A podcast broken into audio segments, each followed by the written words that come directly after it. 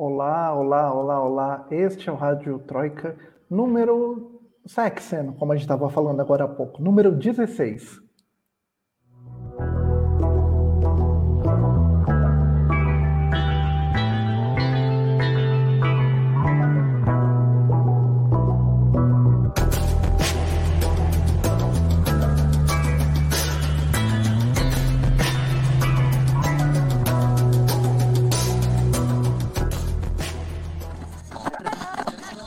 Troika.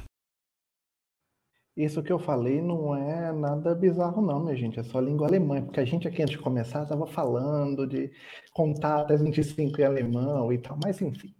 Bom dia, boa tarde, boa noite, onde quer e que hora quer que você esteja ouvindo este Rádio Troika. Este é o episódio número 16, que hoje trata de um assunto bem sério. Lugar de torturador é na cadeia que foi o que aconteceu na Itália semana passada e a gente vai explicar. Além disso, a gente vai falar hoje do que está acontecendo na África do Sul, porque o bicho está pegando por lá, e mais uma tentativa de golpe na Venezuela, né? Tentando derrubar Maduro mais uma vez.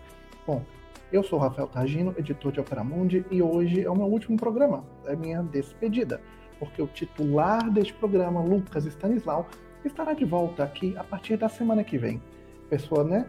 Acabou as férias, ela é obrigada a voltar ao trabalho. Então, seja muito bem-vindo, Lucas. As minhas companheiras, elas vão continuar aqui. Eu vou, mas elas vão continuar. Uma delas é a Camila Varenga, diretamente de Madrid, live from Madrid. Camila, boa noite. Uma pergunta gastronômica para você. Se você tivesse que escolher tortilha ou croqueta de espinaca, qual das duas?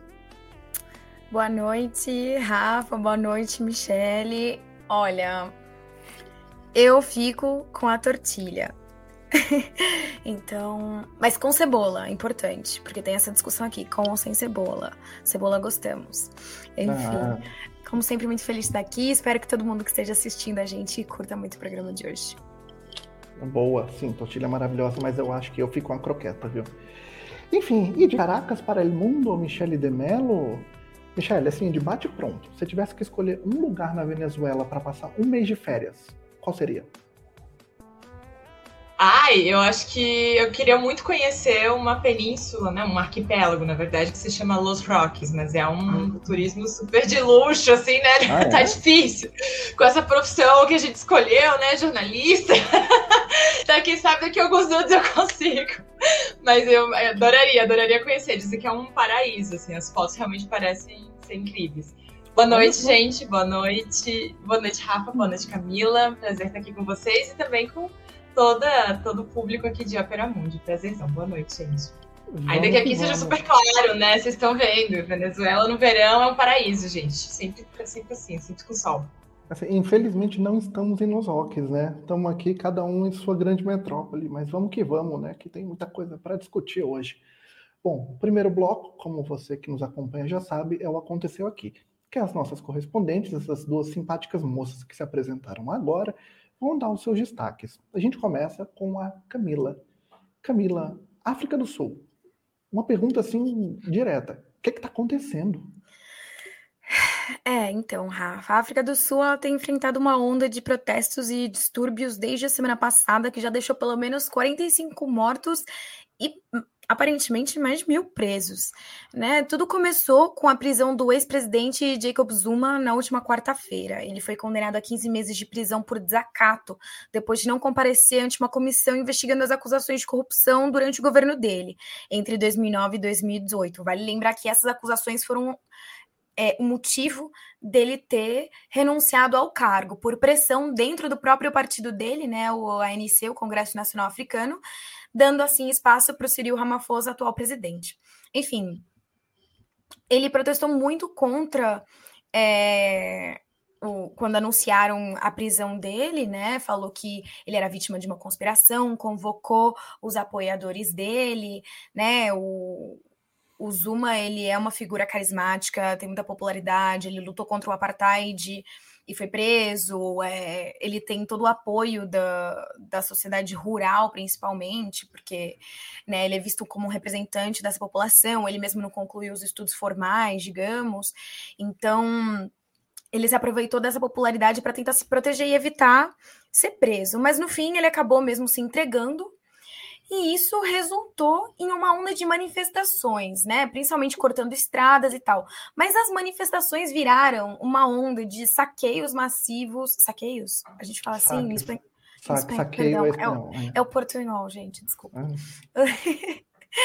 Os saques massivos. Portunhol é a nossa nova língua oficial aqui nesse programa, né? A gente já tinha estabelecido isso, por favor. O alemão tenta é. chegar, mas não tá rolando, é portunhol mesmo. É o Portunhol. O Portunhol que não fala bem nenhum nem o outro, mas, mas tudo bem. Enfim, é, como eu dizia, virou uma onda de saques e, e vandalismo, é, também devido à persistente pobreza e desigualdade no país agravada pela pandemia, né? É, os incidentes mais graves estão na província de KwaZulu-Natal, de onde vem o Zuma e onde reside a maior parte do apoio dele, e na província de Gauteng, onde estão Pretória, a capital, e Joanesburgo. É, o presidente Cyril Ramaphosa veio a público, disse que esse é o pior nível de violência no país desde o fim do apartheid, né? É, como eu falei, além dos 45 mortos, muitos inclusive por é, por pisoteamento e tal, não diretamente porque estavam envolvidos nos saques. É, tem mais de mil é, pessoas presas e o governo tem sido criticado por não estar tá conseguindo controlar essa onda de vandalismo, né? E, que está acontecendo no, vale a gente lembrar, no pior momento da, de uma terceira onda super agressiva de Covid-19 na África do Sul, que é o país mais afetado pela pandemia na África. Né? O Ramaphosa, quando ele veio a público, ele também falou que essa situação coloca em risco a segurança alimentar e sanitária da população e que vai é, dificultar ainda mais a recuperação econômica do país.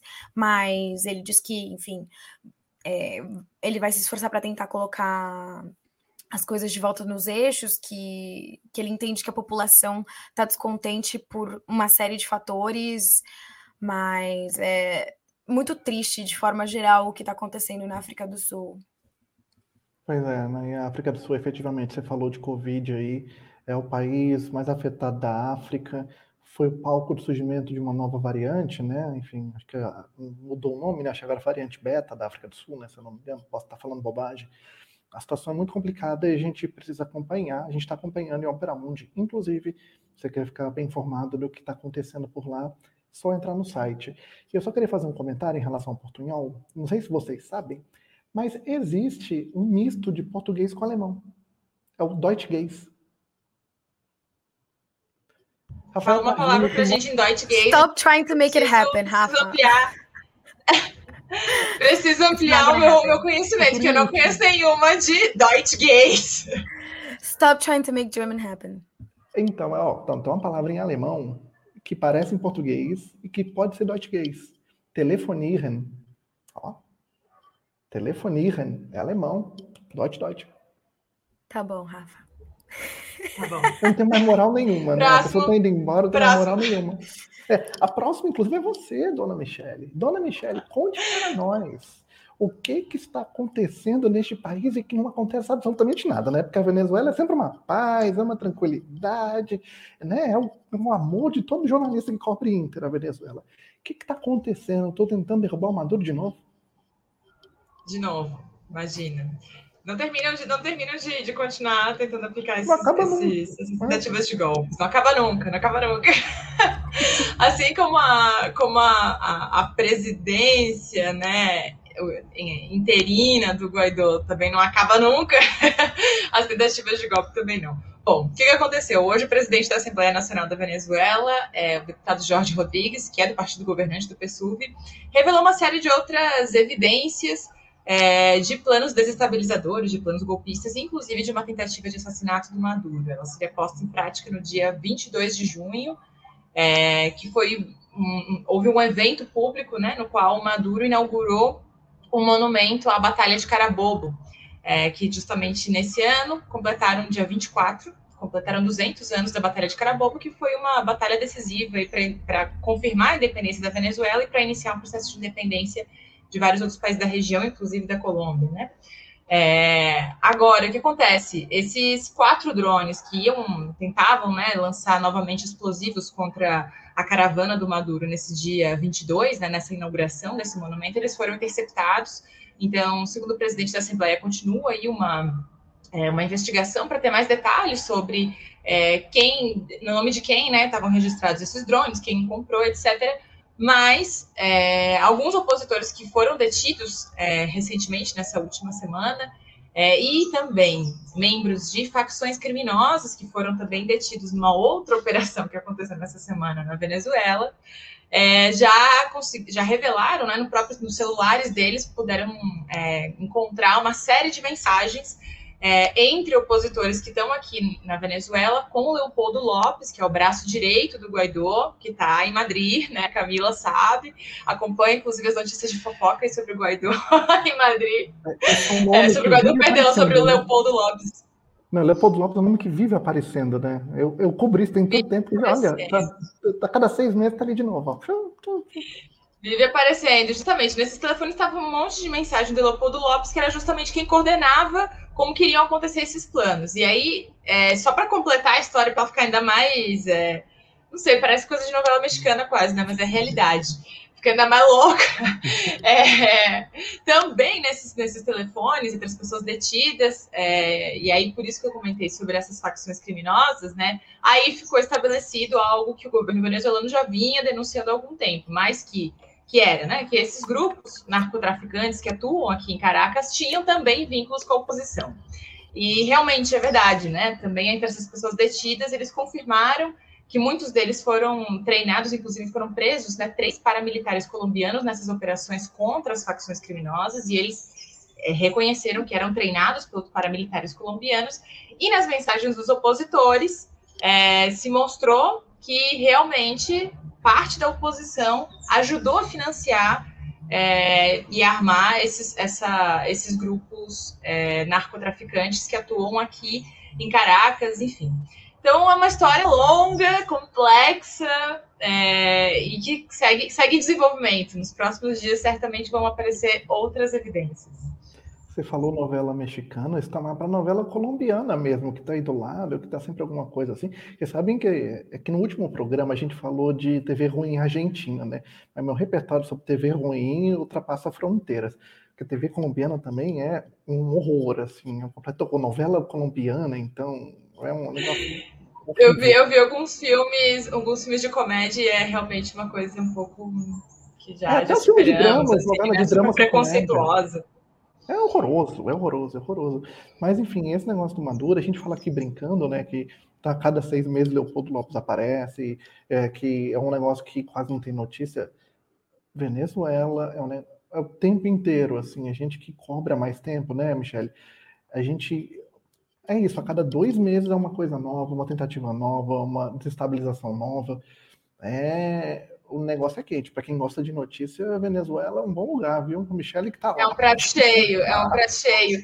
E justamente esses novos casos é, de, de, de, denúncias, né, de planos desestabilizadores, estão colocando em risco essa mesa de diálogo nacional que estava prevista para começar, uma mesa de negociação entre essa oposição, né, representada também pelo Juan Guaidó, e o governo de Maduro ia começar agora em agosto no México, a primeira rodada de negociação. Mas o Maduro também disse essa semana que ele não vai sentar com ninguém que tentou matar ele. Então, é, a coisa vai longe. É compreensível, né?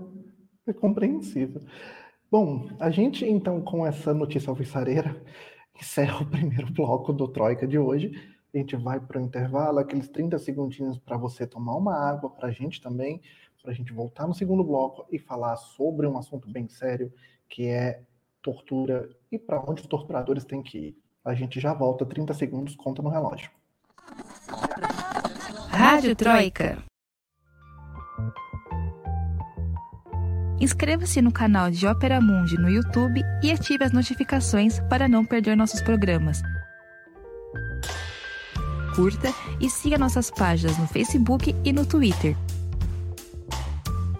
Ah, e não esquece de seguir nossos podcasts na sua plataforma favorita.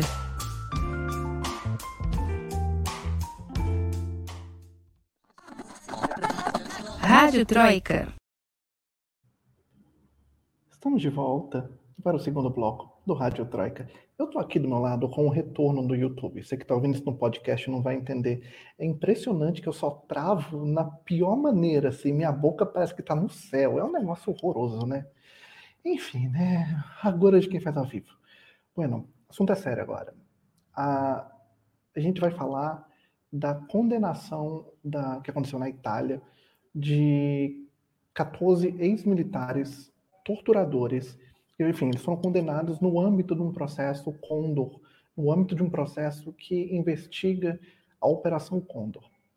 Ah, a semana passada, foi uma notícia de bastante repercussão, assim, não só aqui no Brasil, como também na Argentina e principalmente no Uruguai. Um desses torturadores já foi inclusive preso, o Nestor Trócoli, é, e faz a gente pensar muito sobre como a gente também lida, né, com a nossa história. Vídeo que a gente vem, tem visto na política ultimamente é, faz a gente pensar se a gente trabalhou a nossa história direito. Mas eu não vou contar o que foi que aconteceu na Itália. A Janaína César, que é a nossa correspondente lá, e que está cobrindo isso para a Opera Mundi há anos, e sozinha, quase sozinha, na empresa brasileira, ela gravou um vídeo para a gente. Nesse momento, ela está em algum lugar entre Veneza e Porto. Deve estar tá em cima da Espanha aí, Camila. Mas ela deixou um vídeo para a gente para explicar como é que foi esse processo, como é que foi o julgamento e como é que se deu essa condenação. Vamos ouvir a Jana, porque daí a gente volta, a gente discute um pouco o assunto e traz um pouquinho aqui perto para a gente para discutir os casos aqui no Brasil e em outros países. Bem, Jana. Rádio Troika. Olá, ouvintes de Rádio Troika. É um prazer enorme estar aqui de novo. Eu sou Janaína César, jornalista, moro na Itália e desde 2015 acompanho um processo que tramita no Tribunal de Roma e que teve um desfecho dia 9 deste mês com a confirmação em terceira instância da prisão perpétua de 14 torturadores de ditaduras do Cone Sul por crimes cometidos no âmbito da Operação Condor. O Opera Mundi é o único veículo de comunicação brasileiro a acompanhar esse processo desde o início. Agora, esses torturadores condenados não poderão mais recorrer à justiça, pois essa condenação é definitiva. Eles irão pagar por seus crimes. Um deles, o uruguaio Nestor Trócoli, mora aqui na Itália. Ironia do destino, foi o primeiro a ser preso.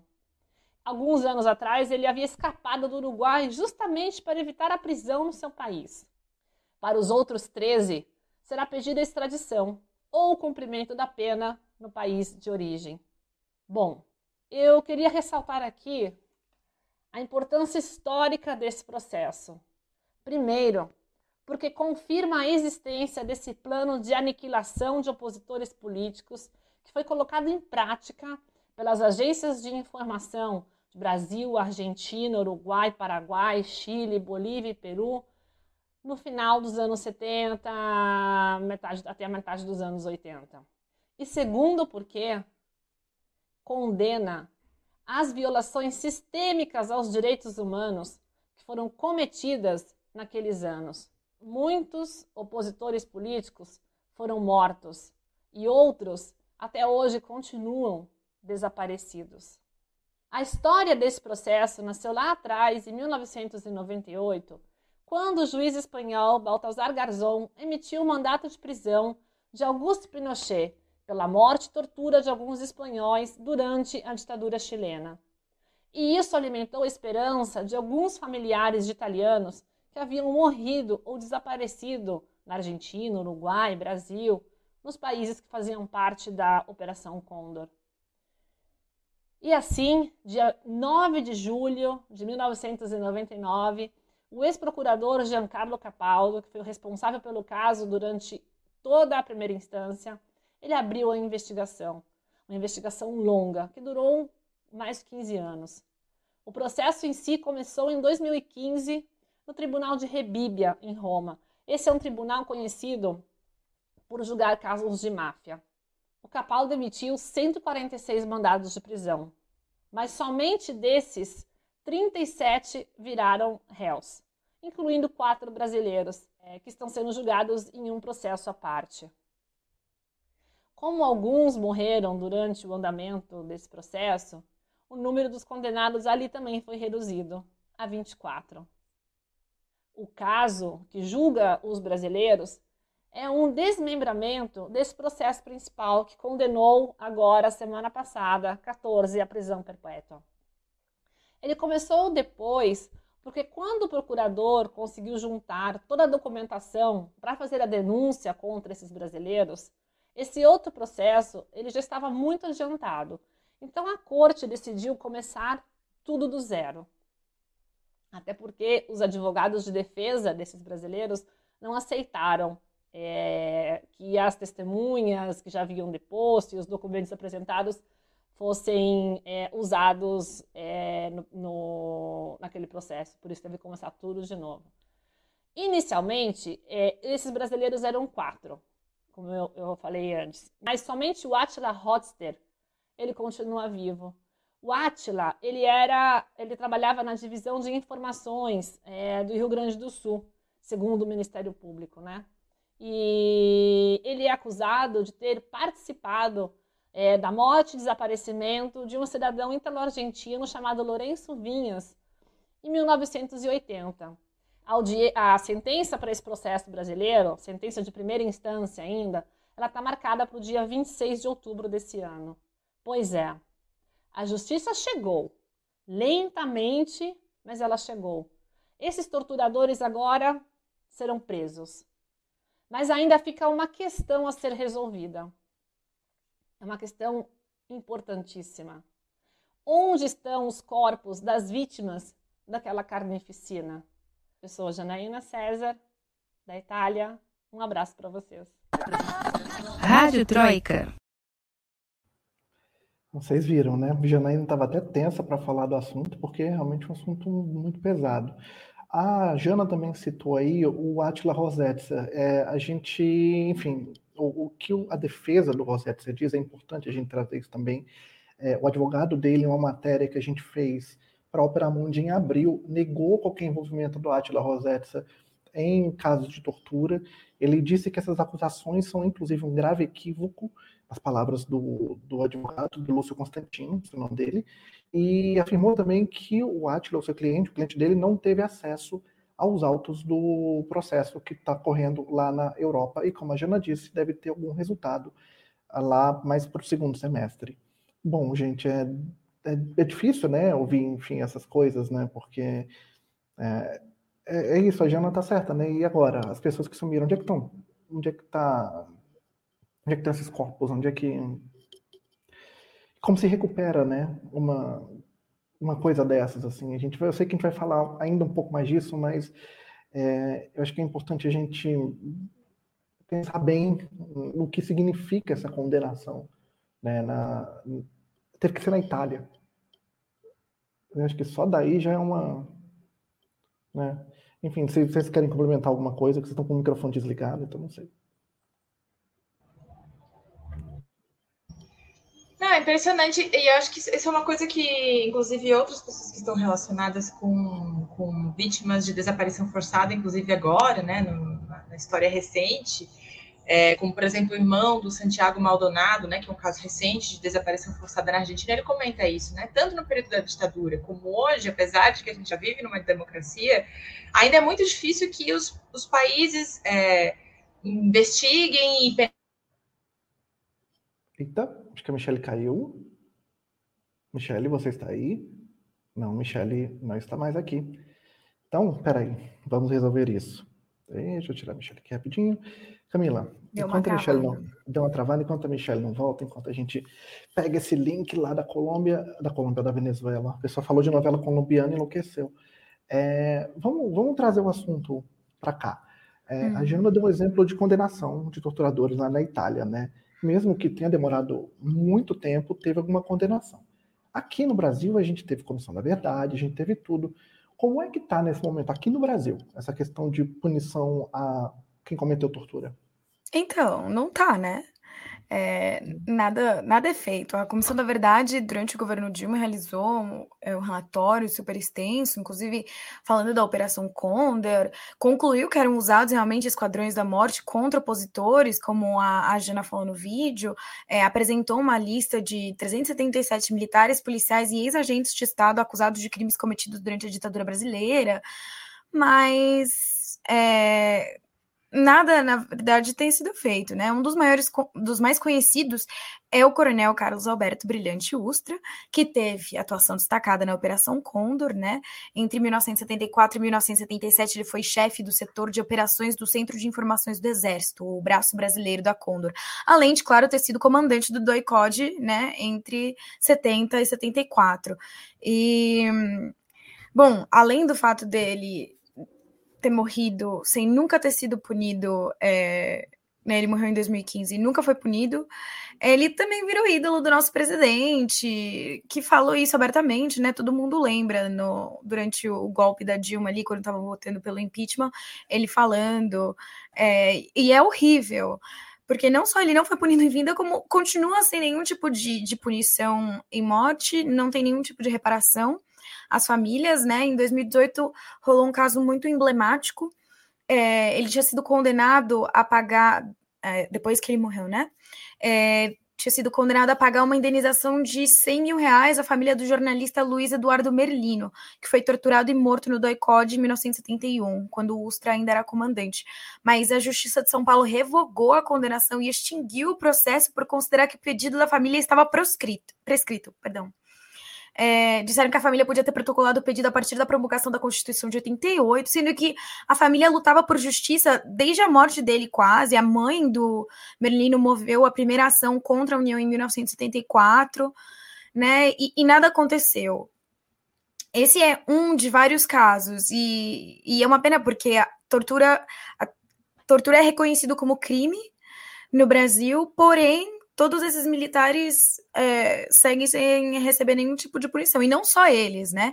É, teve um outro caso ali da Volkswagen, que também perseguiu funcionários durante a ditadura militar. Ali rolou uma tentativa de justiça, né? Em 2020 a Volkswagen fez um acordo para pagar cerca de 36 milhões de reais em indenização a mais de 60 ex-funcionários que foram perseguidos é, durante a ditadura, né, em, em, ações coletivas e individuais. Então, o dinheiro iria para a associação de vítimas, organizações de direitos humanos, enfim.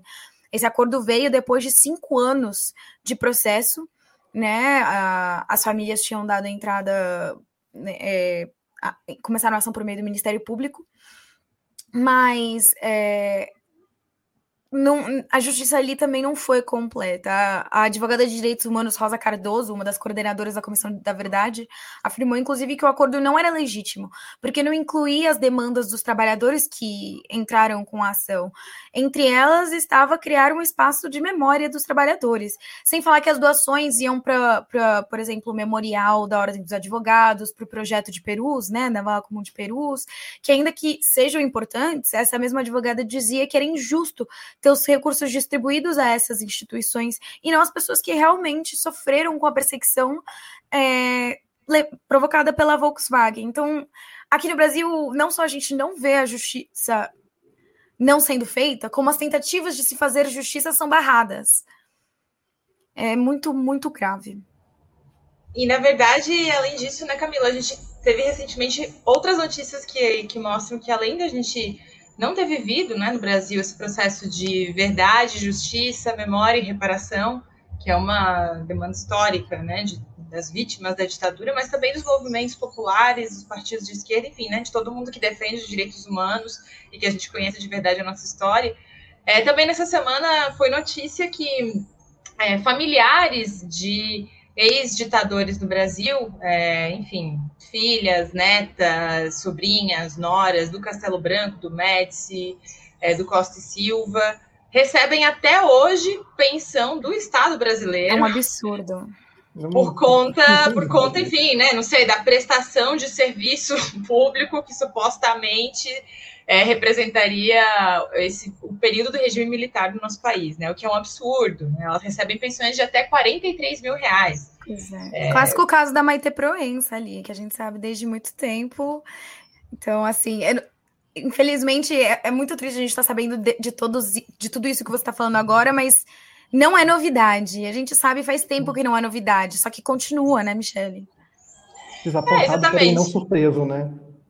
Exatamente. Desapontado, triste, cheio de raiva, inclusive, é, mas não surpresa, né? A Operação Condor que foi justamente esse é, essa operação que contou, né, com a ajuda do Brasil, com toda a cooperação do Brasil, né, é, do Equador, do Chile, da Bolívia, do Uruguai, é, e, e, e, obviamente, também esteve relacionada com, os governos militares da Argentina, eu acho que é, mostra justamente que é, os governos autoritários vão se proteger entre si, né? Como já e vão atuar conjuntamente para determinados objetivos é, geopolíticos que tenham. Eu acho que isso de alguma maneira se expressa até hoje. É, e é isso, o caso não, não, não, se, não se remete somente ao Brasil, essa situação de impunidade. Acho que um dos principais exemplos é, na nossa região, né, é, tem, tem, uma, tem, tem, vários, né, que na, na região do, do Cone Sul da América Latina a gente viveu ditaduras militares, regimes militares em outros países também, como por exemplo no Paraguai, é, a gente teve uma ditadura é, do general Alfredo Stroessner de 54 até 1989. É, na verdade, o Paraguai, o Stroessner, ele deu um golpe dentro do próprio partido, né, do Partido Colorado, e na verdade o Paraguai, com exceção do período é, do, da gestão do presidente Fernando Lugo, todos esses anos o Paraguai até hoje continua sendo governado pelo Partido Colorado, né? Que, que é algo que a gente poderia. Lugo, né? Ainda derrubaram, derrubaram o Lugo. Lugo. Exatamente. O Lugo é, o período que ele não conseguiu né, finalizar o seu período de gestão constitucional justamente porque sofreu um golpe de Estado. É, e aí eu acho que justamente né, essa essa presença histórica do Partido Colorado faz com que o Paraguai também seja outro país, que é nosso vizinho, que não teve nenhum tipo de política de reparação. O presidente Fernando Lugo tentou, inclusive, né, ele criou uma comissão de verdade e justiça no Paraguai em 2008, que apontou, que, que começou justamente a apontar algumas cifras, que é um pouco do que a gente vive no Brasil, né?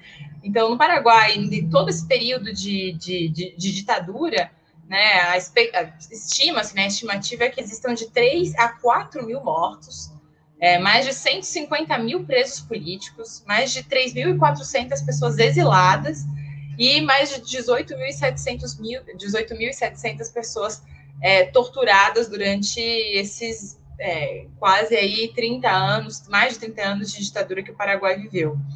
É, e o Stroessner, ele inclusive chegou também a ser é, homenageado pelo presidente Jair Bolsonaro e faz pouco tempo, né? Sim. Faz pouco tempo. Justamente na inauguração, é, num evento na, na hidrelétrica Itaipu, na usina de Itaipu, que justamente a gente né, divide junto com, é, na tripla fronteira, a gente divide junto com o Paraguai. Quando ele vai fazer o seu discurso, ele justamente vai lá e, e oferece uma homenagem ao Stroessner, que, é, inclusive, outro dado que é interessante a gente ver que o atual presidente do Paraguai não necessariamente criticou essa homenagem, porque o pai dele trabalhou com esse ditador, com Stroessner, e, enfim, né, e o Mário Abdo Benítez, ainda que seja um presidente que foi eleito, é, enfim, né, em eleições democráticas, ainda que muito discutíveis, aí teve uma série de, de, de denúncias de suposta fraude, é, ele também é do Partido Colorado, né, como eu disse. Bom, além do Paraguai, a gente também teve ditadura no Uruguai, que o processo foi um pouco diferente, né, as cifras oficiais, pelo menos, são muito menores, mas também não houve um processo profundo de reparação, um processo profundo de investigação. Novamente, isso também começou a ser feito a partir da ascensão de governos progressistas, então, a partir é, no governo de Tabaré Vázquez, né, do primeiro governo dele, já se discutia isso e logo em seguida começa a ser implementado no governo do José Pepe Mujica, o Mujica que inclusive foi um preso político durante a ditadura. É, e as cifras oficiais no, no, no, Uruguai dão conta de que entre 73 e 85, que foi o período da ditadura, Existem 465 vítimas mortais, né, pessoas que foram assassinadas, 192 desaparecidos. No entanto, os movimentos sociais defendem que, na verdade, é, existe uma cifra de 31.400 vítimas de maneira geral da ditadura. E aí são pessoas que talvez tenham perdido um familiar ou que tenham sido sofrido desaparição forçada ou que tenham um, um, um familiar que está desaparecido até hoje. E aí, além do, do, do Uruguai, eu acho que talvez o principal é, enfim, exemplo, em certa medida, o país que conseguiu avançar um pouco mais é, com essas políticas é, de reparação, de memória, verdade e justiça, é justamente na Argentina, como a gente acabou de ver esse comentário aqui, era justamente aí onde eu ia chegar. É, a Argentina, também pela força dos movimentos sociais, né, das mães das, das, das mães da Praça Madres da Praça de Maio, é, dos filhos, dos netos da Praça de Maio e tantos outros movimentos sociais, eu acho que essa é a principal Hum, acho que a Michelle caiu novamente. Acho que a Michelle caiu novamente. Vamos esperar um pouquinho para ver se ela volta. Senão a gente continua aqui. Michele, você está aí? É um, é dois, é três. Voltei, Michele. voltei, voltei, voltei. Uh, voltei. Continue, Michele. Para ver se você estava prestando atenção. Era para ver se você estava prestando atenção, gente. Está tudo programado. Tô ligado aqui, gente. Esse programa é meu, Olha só. Vou, vou começar a fazer pergunta. Vou começar a fazer perguntas sobre o que eu estava falando, para saber quem é que estava escutando de verdade. Bom, mas é isso. Estava comentando sobre a ditadura na Argentina. O tema é sério, estou fazendo piada, mas o tema é bem sério. É, na Argentina, entre 76 e 83, é, inclusive a Argentina é considerada um dos regimes militares mais sanguinários né, da nossa região, do Cone Sul. É, os movimentos sociais defendem que a cifra exata são de 30 mil desaparecidos pelo regime militar, é, quase 9 mil presos políticos, e a cifra de, de vítimas mortais ela é, é, muito inexata, né? depende muito das, das, das fontes que são, é, que são apontadas. No entanto, a, a, Argentina, logo depois que finaliza o período de ditadura militar, que acabou em 83, em 85, então, eles conseguem finalmente, é, e os, os, próprios movimentos sociais que são os, os é, responsáveis por impulsionar esse, esse processo, eles conseguem levar adiante o juízo a las juntas, que seria a primeira história, a primeira situação né, na, na América Latina em que o país realmente julga os seus torturadores. Nesse processo, pelo menos oito generais é, da ditadura militar da Argentina foram condenados, entre ele, entre eles, o Jorge Rafael Videla, Jorge Rafael Videla, é, que foi esteve à frente, né, da Argentina, foi o, digamos, o presidente no período da ditadura militar entre 76 e 81. É, esse período dele, esse regime do Videla é considerado o período mais violento da ditadura na Argentina. É, ele chegou a ser acusado por crimes de lesa humanidade, no entanto, acabou morrendo sem nunca admitir esses crimes, né? Sem nunca querer admitir esses crimes. Ele morreu em 17 de maio de 2013. Já em 2019, um caso mais recente, também houve outro caso de 16 torturadores é, da Argentina, que né, do período do regime militar na Argentina, que foram condenados, alguns à prisão perpétua e outros a, a 25 anos de prisão.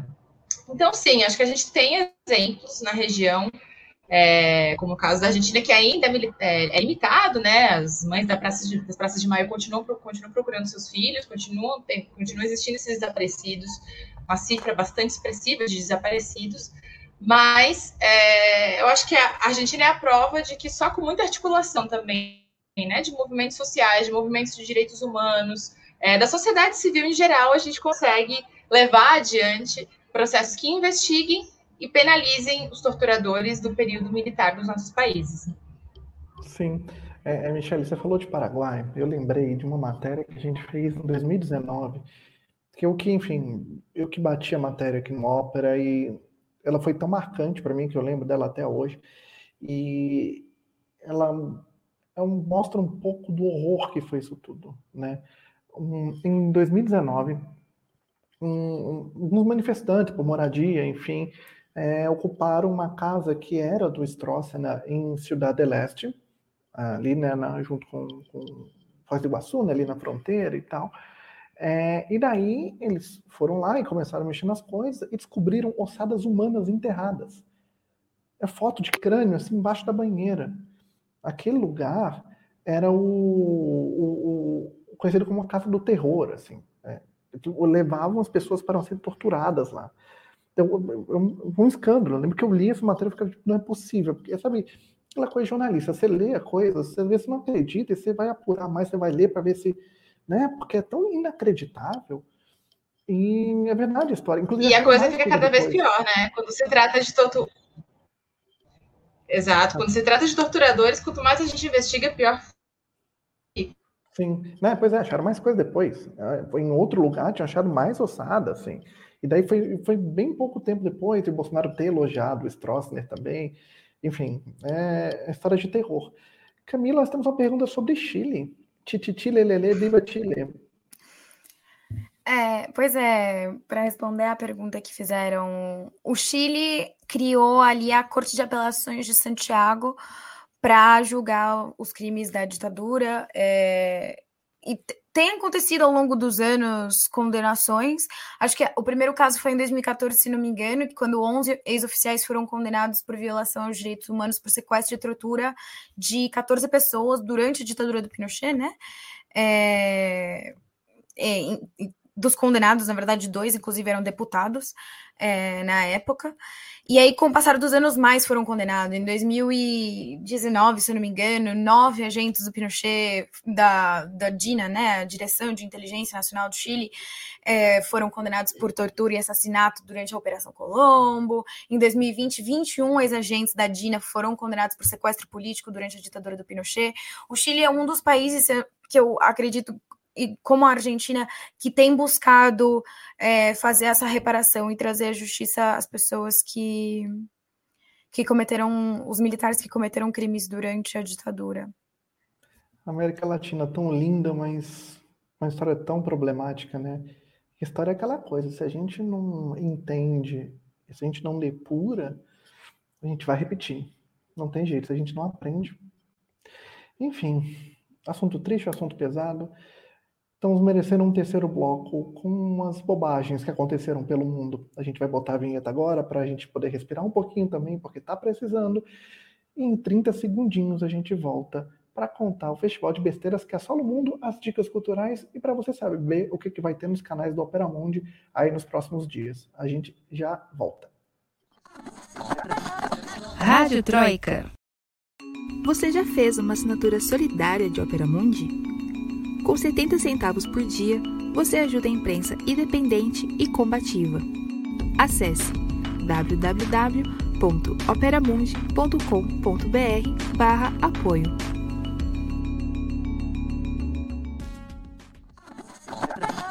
Rádio Troika. Sabe como é que é o jornalismo, né? A gente quer fazer uma coisa, mas aí não vai conseguir porque aparece informação nova. Camila, eu sei que a gente tem dados do Chile, né? Ah, é, então, é, aproveitando, a gente estava aqui hum. falando nos bastidores. O informe Rettig é, dá como 2.298 vítimas, né? 2.130 casos de vítimas de violações aos direitos humanos e 168 casos de vítimas de violência política, são os dados oficiais é, que tem sobre o que aconteceu no Chile durante a ditadura do Pinochet. Bom, vamos respirar um pouquinho. Mas os movimentos sociais também falam em mais de 40 mil vítimas, né? Claro, então, evidentemente. É isso. E os dados é oficiais nunca refletem. Diz, né? De aumentar a investigação. Sempre, Não, sempre. É, os dados é oficiais isso. nunca refletem a, o que realmente aconteceu, infelizmente. Bom, gente, agora vamos, agora vamos, vamos respirar. Estamos precisando. Vamos lá. Hora do FBA Mundo. O festival de besteiras que assola o mundo e que apresentarei pela última vez hoje. O FBA Mundo é livremente inspirado no FBA Pá de Stanislau Ponte Preta, que se você não leu, vá ler, porque é sensacional. Em 64 ele criou o FBA Pá, o festival de besteiras que assola o país, e a gente resolveu adaptar para o festival de besteiras que assola o mundo. Uma notícia engraçada, divertida, curiosa, às vezes triste, às vezes muito sentida, mas que faz a alegria da galera. E você que está aí do outro lado, que está nos vendo, enfim, você está ouvindo a gente pelo podcast, você não vai conseguir votar. Mas imagine, vote na sua cabeça, vai. Mas você que está aí do outro lado vendo o programa vai poder votar na história que você achou melhor. É só botar aí no chat que nosso órgão independente eleitoral vai apurar os votos. Começamos com Camila. Camila Varenga, Live from Madrid. Por favor. Ah, então, eu. Olha, quem, quem vê o programa faz tempo e tal, sabe que eu gosto de futebol. Então, o meu FBA Mundo é de futebol, teve Eurocopa, né? Então, justamente sobre a Eurocopa. O que aconteceu foi que um inglês, depois que a Inglaterra ganhou a semifinal contra a Dinamarca na quarta passada, tatuou na perna dele a taça ali da Euro, escrito Euro 2020, England Winners, né? Inglaterra ganhadores, it's coming home. Tá voltando para casa. E ele tava, tipo, super confiante e tal. E ele falou: não, na segunda-feira vai todo mundo querer fazer tatu essa tatuagem e tal, da hora. Só que aí a Itália ganhou. e ele tá lá com essa tatuagem, inclusive, né, virou meme, porque a, os ingleses falavam it's coming home, e aí os italianos falavam it's coming Rome, tá indo pra Roma. Então, né, o meu, meu mundo é esse, o cara que achou que a Inglaterra ia ganhar a Euro, tá, fez a tatuagem, a Inglaterra foi lá e perdeu. É, aí eu acho que fica aquela lição, né? Só que nunca não, hein, amigo? É, só que não. Nunca Pô, faça Zico... uma tatuagem de algo que você possa se arrepender depois, hein? Não, Zico é tipo gritar gol antes do gol sair, aí você zica. Aí, aí que não vai ganhar mesmo. Ah, pois é, apesar de que eu acho que eu tava torcendo para a Inglaterra, eu admito, tá? Mas a Itália mereceu, a Itália jogou muito bem essa é. Eurocopa. Michele de Mello, vamos ver se você vai conseguir bater o título de Camila Olha, eu vim, eu vim para ganhar hoje, porque eu vim para ganhar hoje porque não é possível que todas as minhas participações nesse programa a Camila ganha. Então, assim, vim com artilharia pesada hoje, estou confiante. E é uma notícia bizarra, é uma notícia bizarra do Brasil, gente. No interior do Rio de Janeiro, numa cidade chamada Valença, uma bezerra nasceu com seis patas e duas cinturas. Algo que tem virado uma sensação, tem vídeo por aí dessa bezerrinha, ela ainda é uma bezerrinha pequenininha. E o que é mais impressionante para os veterinários é de que já haviam existido outros casos, de que já havia existido outros casos de bezerros que nasceram com mais membros do que o normal. Só que esses membros eram meio que, é isso, um membro meio atrofiado e tal, né? Nesse caso, não, ela tem todos os membros funcionando e tem duas cinturas, assim, é uma coisa é uma coisa muito louca, é uma coisa muito bizarra, mas é real. E aconteceu no Rio de Janeiro. Meu Deus. Meu Deus do céu. Bom, eu sei nem o que falar. A gente sempre tenta fazer um comentário engraçado, mas depois dessa não sei nem o que falar. Então, vamos partir para o meu Febiamundo logo. Eu vou só botar aqui um comentário que dizem que eu mereço ganhar hoje. Então, pelo menos meu coração já ganhei, tá? Já que é o meu último. Mas, bom, vamos lá. Vocês sabem, quem está acompanhando o Troika comigo aqui, sabe que eu tenho sido muito insistente em alguns assuntos. Um deles é a Alemanha, porque eu gosto, e outro tem sido vacina. Toda oportunidade que eu tenho, eu peço para a pessoa ir lá se vacinar, porque senão a gente não vai sair deste, dessa pandemia. Inclusive, nos vacinamos essa semana, hein, Rafa? Eu e você. Exatamente. Você aí, eu aqui. Exatamente, pelo amor de Deus, vacine. Coisa boa. A minha, a minha tá chegando, a Camila também tá quase aí. Michele, já já é tua vez também. Não desanima, não. Vamos que vamos. Bom, o que aconteceu? É, o Macron também, presidente da França, né, achou muito importante que as pessoas se vacinem. Então ele fez um pronunciamento essa semana e primeiro que ele obrigou os profissionais de saúde a se vacinarem. Parece um contrassenso não se vacinar, mas tudo bem. Não é esse o PBA Mundo. O que aconteceu? Ele usou um argumento definitivo. A história é o seguinte, meu amigo Monami, se você não tiver vacinado, você não vai poder ir para o bar. Sim, você não vai poder ir para o bar. Minha gente, se faltava um argumento, tá feito o argumento. Em uma noite, na noite de segunda-feira, quase um milhão de pessoas se inscreveu. Aqui, deixa eu de novo. Quase um milhão de pessoas se inscreveu para tomar vacina, porque lá você se inscreve, você faz agendamento e tal. E o melhor, desse quase um milhão aí, 926 mil, 65% eram de jovens com menos de 35 anos. Ou seja, as coisas que a cachaça faz. Se funciona, quem somos nós para julgar, não é mesmo? Exatamente. Olha, a Dani Teles, esposa do Lucas Stanislau, revelei o segredo, tá, Dani? Revelei o segredo. Ela está pedindo, ela está aqui implorando para que seja o meu desta vez, tá? Como vocês podem ver, o, diretor, o dono deste programa está falando é o Rafael dessa vez. De qualquer forma, você, claro, é, claro, claro, eu enrolei, caro televidente, você vai poder votar. Se é a bezerra de 200 patas e 40 cinturas da Michelle, se é o doido que tatuou o título da Inglaterra, que há 55 anos não vem, ou se é o povo doido para encher a cara e por isso ele tomar vacina. Enquanto você vota aí no chat e o nosso TC vai contando os votos. Eu prometo que vai ser mais rápido que o Peru, tá? A gente vai dando as nossas dicas culturais. Camila, agradeço mais uma vez enormemente a sua participação. Você sabe que você está no Core, aqui, ó. Eu gostaria de saber qual é a sua dica cultural para os nossos telespectadores. E ouvintes também, né? Porque é podcast, etc. Ah, é verdade. Bom, primeiramente, muito obrigada, Rafa. Foi um prazer compartilhar com você a Rádio Troika essas quatro semanas, foram? Cinco. cinco. perdão, perdão, cinco. Saibam escolher as férias, escolham meio de cinco semanas. pois é. É, muito obrigada, Michelle, também. Obrigada para todo mundo que está assistindo a gente ao vivo, que vai escutar a gente depois. A minha dica cultural de hoje é o filme Batismo de Sangue. O filme, tá? Não o livro. Na verdade, o filme é baseado no livro homônimo, né, do Frei Beto, que foi lançado em 1983, ganhou o prêmio Jabuti e tal. É, o filme, então, e bom, claro, o livro, fala sobre a resistência dos frades dominicanos à ditadura militar e o apoio que eles deram à Aliene, né, comandada pelo Carlos Marighella.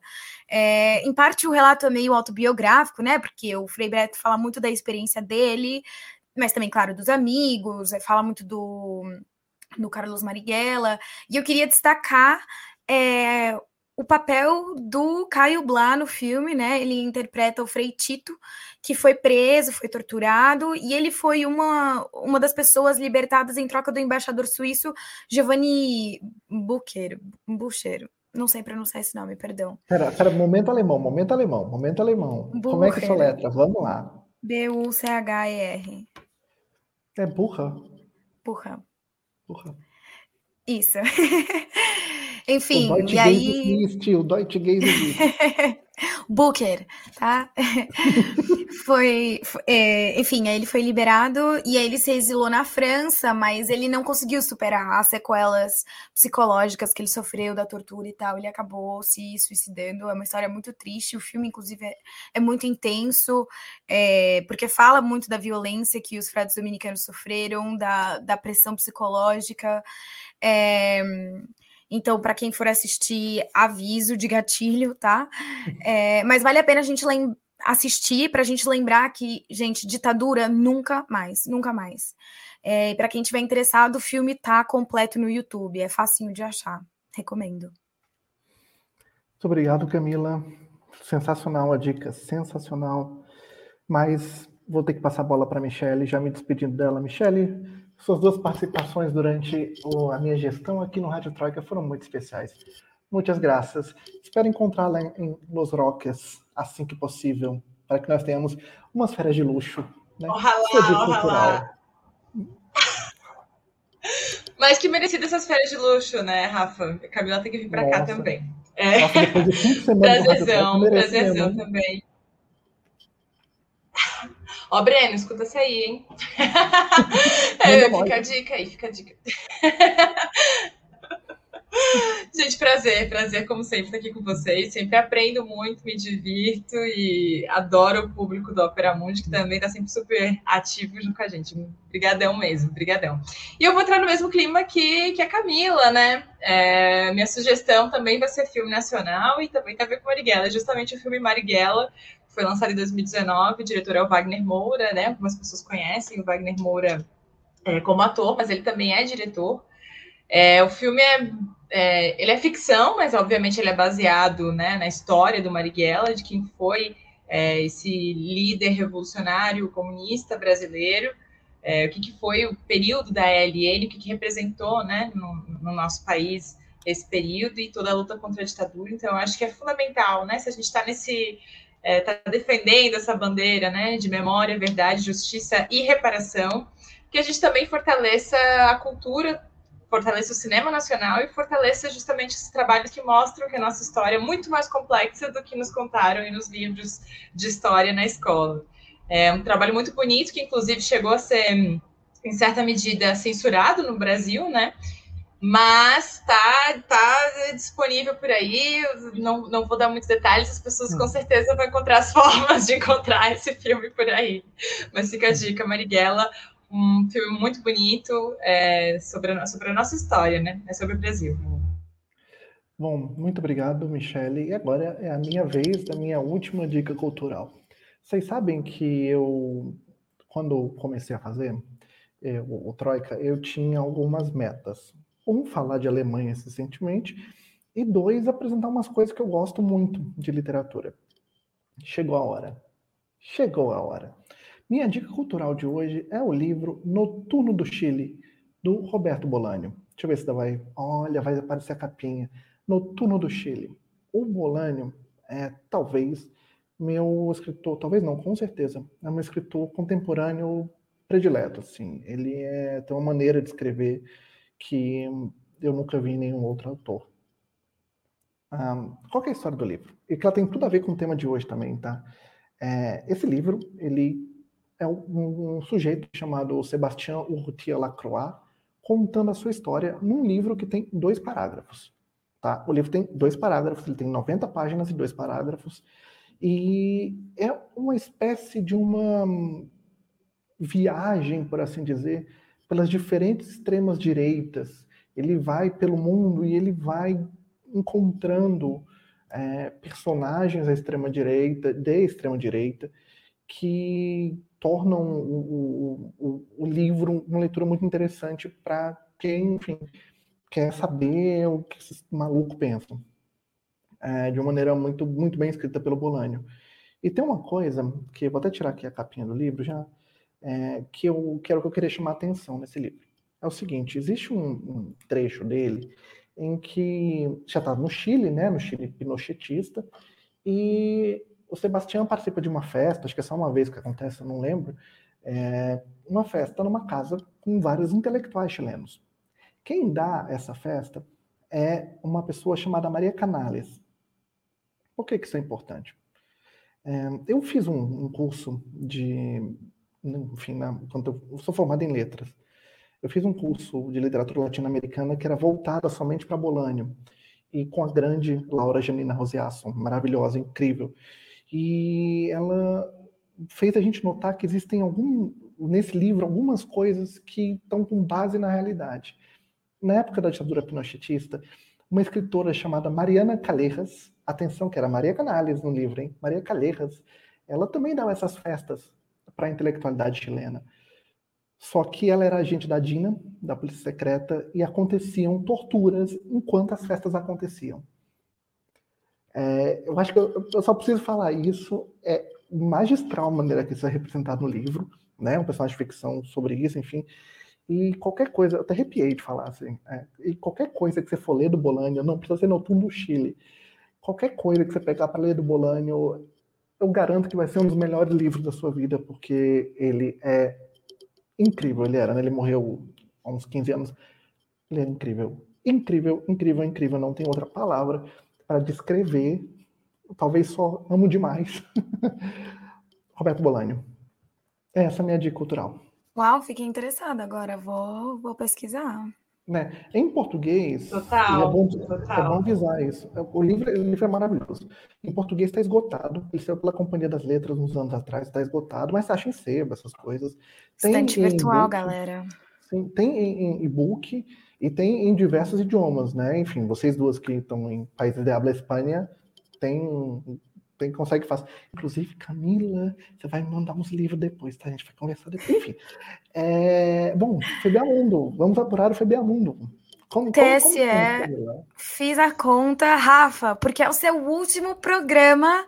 Eu informo que você ganhou o Febeamundo de hoje. Ah, eu tenho que botar o selo certo, peraí. Acho que é esse. Acho que é esse. Campanha foi forte, hein? Campanha foi muito forte. Não vou nem pedir voto impresso. Não vou nem pedir voto impresso. Teve eleição e ó. Assim que é bom. É... Ai, que alegria, que felicidade, que felicidade. Olha, eu queria, eu queria, eu queria agradecer o, o voto do João Vitor, tá? João Vitor, eu te considero que em mim. Que eu sempre perco. Eu sempre Foi perco, mas eu, eu tô com, com o meu eleitorado. Mas eu tô com o meu eleitorado, gente. Há, há pessoas fiéis aqui, mas, gente, obrigado. Estou emocionadíssimo. Não poderia sair sem esta vitória. Muito obrigado. Muito obrigado. Muito obrigado. Bom, antes de ir embora, eu vou, obviamente, passar a programação para que você continue aqui no canal de Opera Mundi e veja, porque tem coisas muito, muito legais. Ó, na quarta-feira, vou amanhã, se você estiver ouvindo o podcast hoje, tá? Às 11 da manhã, tem uma entrevista com a professora da UFMG e ex-reitora da Unilab, o atual reitor da Unilab, eu não tenho certeza, a Nilma Lino Gomes. Por que o feminismo negro ganhou força? Ó, que tema, hein? Na quinta-feira, dia 15, às 11, tem uma super entrevista, super entrevista mesmo, porque eu já vi, porque ajudei a legendar, super entrevista com a cientista política e jornalista italiana Tiziana Barilà. O título, um pouco sugestivo, Itália, La Nave Va. Uma amiga minha, vou fazer um parênteses, tá? Uma amiga minha disse que Itália, esse barco já foi, então La Nave já foi. À noite, na quinta-feira, no Sub-40 às 8. A entrevistada é a Tamiri Sampaio. Ela vai falar sobre antirracismo e bem viver. Na sexta, para fechar a conta, às 11 tem o geógrafo e coordenador do MAB, um grande movimento, o movimento de atingidos por barragens, o Yuri Paulino, para falar sobre quem paga a conta de energia. Falando em MAB, Elise Stronioli, minha amiga, um beijo para você aí do Pará. E é isso. É isso, minha gente. Segunda-feira tem a Fernando Fogerini no Roda Mundo. E terça-feira eu não estarei aqui, mas o Rádio Troika estará. Eu queria aproveitar para agradecer a todo mundo, agradecer a paciência, agradecer os momentos de diversão. Assim, de verdade, me diverti bastante. Passei muito perrengue. Teve um programa aí que só Deus viu na causa. É, espero entregar o bebê bem embalado para o seu real dono, Lucas Stanislau, que estará de volta aqui a partir da semana que vem. Gente, muito, muito, muito, muito obrigado. Pelo amor de Deus, vacinem-se, vamos acabar com essa pandemia. E até a próxima. Tchau. Vou botar a vinheta, não posso esquecer da última vinheta, isso não posso esquecer. Tchau. O podcast Rádio Troika tem idealização e apresentação de Lucas Stanislau. A locução é de Fernanda Forgerini. Supervisão de Haroldo Cerávulo Cereza e Rafael Targino.